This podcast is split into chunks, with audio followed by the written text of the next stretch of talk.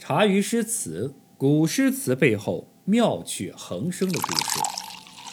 从被贬谪江州做司马算起啊，白居易已经在外面漂泊了两年多了。现在白居易已经四十四岁了啊。由于工作闲职，只能游山玩水啊。乍听起来好像还不错啊，实则对于一个正直男人，四十一枝花。建功立业、满身抱负且还是位才子的白居易而言，这样的工作那简直就是酷刑了。除了事业遭受滑铁卢般的打击以外，感情上也同样在折磨着他。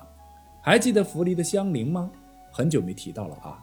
白居易自从二别香菱之后，已经过去十几年了。至今为止，白居易依旧保留着那双鞋子，没有舍得拿出来穿。每次搬家的时候，白居易都亲自收藏这双鞋子。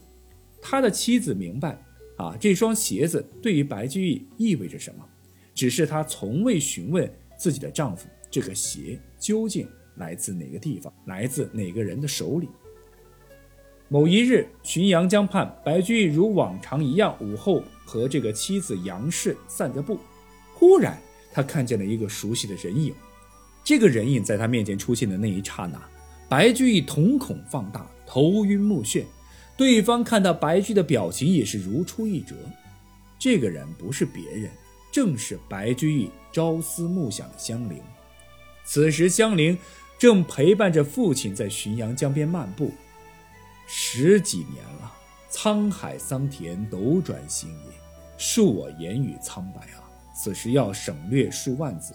无法形容白居易此时的心情，我只知道他脑海里如翻江倒海一般的思绪是一浪接一浪。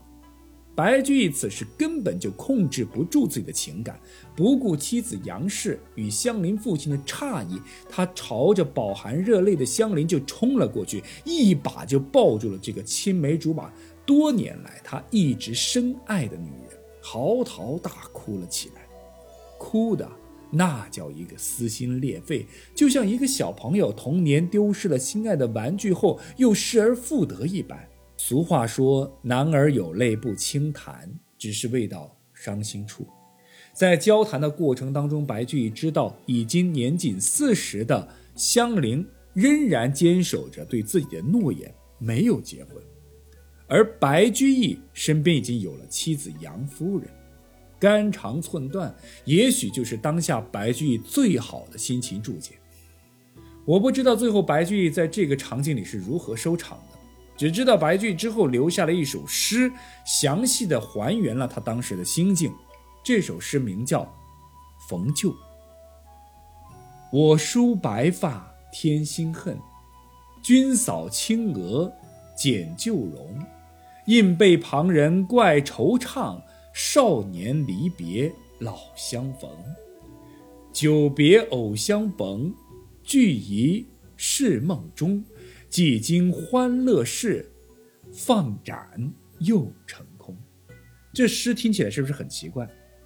其实这首诗的名字叫《逢旧》，是两首，一首是七言绝句，一首是五言绝句。仔细看这首《逢旧》这一诗啊，试问这逢旧中的恨？和《长恨歌》中间的恨可有关系？之前我们提到过，为什么白居易能写出这个《长恨歌》的那里面所有的那些金句，是因为杨贵妃吗？对不对？回到这首诗，只可惜时光无情，染白了这对鸳鸯的头发，遮住了两人无瑕的脸庞。再见时，两人已是沧海桑田，终究是陌路。十年后，五十三岁的白居易在杭州刺史。任满回长安的途中，特意又绕道去了涪陵。四方打听之后，得知香菱已经搬离涪陵，再未回来过。三别香菱后，浔阳江上竟是终身别过。至此，这段长达三十五年之久的爱情悲剧，终于是以不了了之画上了句号。当然，有野史记载。香菱其实没有失踪，只是十年前浔阳江畔再遇到白居易后，他已然看破红尘，遁入佛门。十年后，白居易再来找他时，他拒之不见。他们两人注定这一辈子都要被凡俗这堵墙所阻隔。年轻时，白居易因为封建礼教的限制，有许多话都不敢说出口，有许多事儿都不敢违背母亲的意愿，只能暗暗地寄情于诗间。数十年后，终于要鼓起勇气去弥补曾经的时光时，却已发现太晚。两人一别，便是错过，便是苦思大半生。所以在经历了数十年风雨之后，白居易已经看开了，他也开始走上了修佛之路。经常给各大寺庙送去自己写的诗赋文章，以作保存。他修佛是否与他的初恋香菱姑娘有关呢？白居易写了很多首诗，或明或暗地诉说他对香菱姑娘无法言语的思念之情。这些情感有时候浮现于对花草的描写中，有时候隐藏在日月天地间，有时候暗含在四季景色里，有时候隐匿于平凡日子的随笔里。也许答案只有白居易自己明白，所以我才在前面的《长恨歌》里面说到，白居易这首旷世之作，看似描写汉代君王的神话爱情，来隐喻唐玄宗与杨贵妃的千古爱恋，实则。是描写深埋在自己心底与香菱的永恒爱情。好了，我们还是说回来吧啊，唐宪宗病逝了，唐穆宗继位，前朝罪臣白居易得到了新领导的啊这个眷顾，这里就释放归队了。公元八百二十年冬天，白居易被调回长安，转任主客郎中知制诰，相当于起草国家红头文件的文官。公元八百二十一年，加升。朝散大夫，啊，这官儿其实没啥实权，但是是正式的五品的啊大员。然后呢，又转上柱国，又转中书舍人，相当于从起草国家红头文件到参与国家红头文件拟定的职位，这也算是白居易的官场巅峰了。只不过这个巅峰也没有颠到多久。长庆二年（公元822年），朝廷再次掀起了人事变动，白居的好友元贞与裴度同时被召为宰相，只是分管不同。虽然两人也曾经是好友，但是利益当前，元贞为了宰相之位的权益，与裴度是争得头破血流。裴度这些年常年在河北一带呢，是带兵打仗，平定了藩镇叛乱，可谓是劳苦功高，军队中的权威颇高。元贞自从出任宰相后呢，屡次向唐穆宗上书，说这些年啊，军费开支过多，为了节省开支，建议削去裴度的兵权。唐穆宗担心平藩的裴度养肥了自己，变成了啊这个藩镇，觉得元贞说话也是有道理的，于是呢就迁裴度为东都尚书，驻守洛阳。这一下可气坏了裴度，于是他放任河北的藩镇势力，不久就再次因此爆发战乱。白居易看到好友公报私仇，致使国家再次出现内乱，觉得非常气愤，于是啊。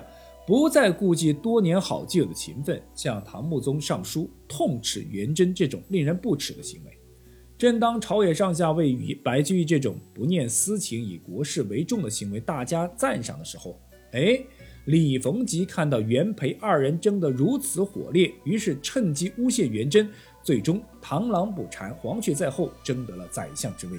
牛李党争也正式拉开序幕。朝中的这一幕，朋友之间的两败俱伤的争斗，白居易全看在眼里，记在心中。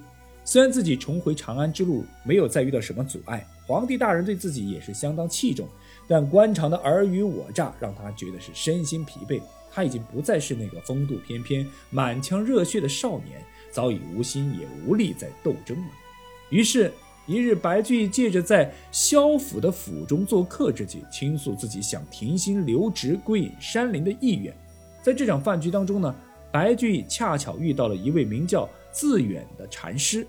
自远禅师听到白居易的话之后呢，给白白居易呢一番开导，这样更加坚定了白居易请辞外任、远离朝廷争斗中枢的决心。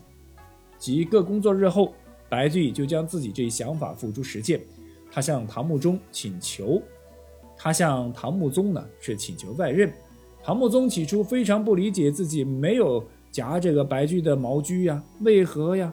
但考虑再三，也觉得白居易这样正直的人不太适合卷入此时的政局，而且他这样的人无论身处何地都会有用武之地，并且他早已将白居易呢视为近臣，自然也不会亏待他。于是让白居易呢去了上有天堂，下有苏杭的鱼米之乡杭州，去当市长去了。而在那个地方，白居易将度过他最惬意的一段时光。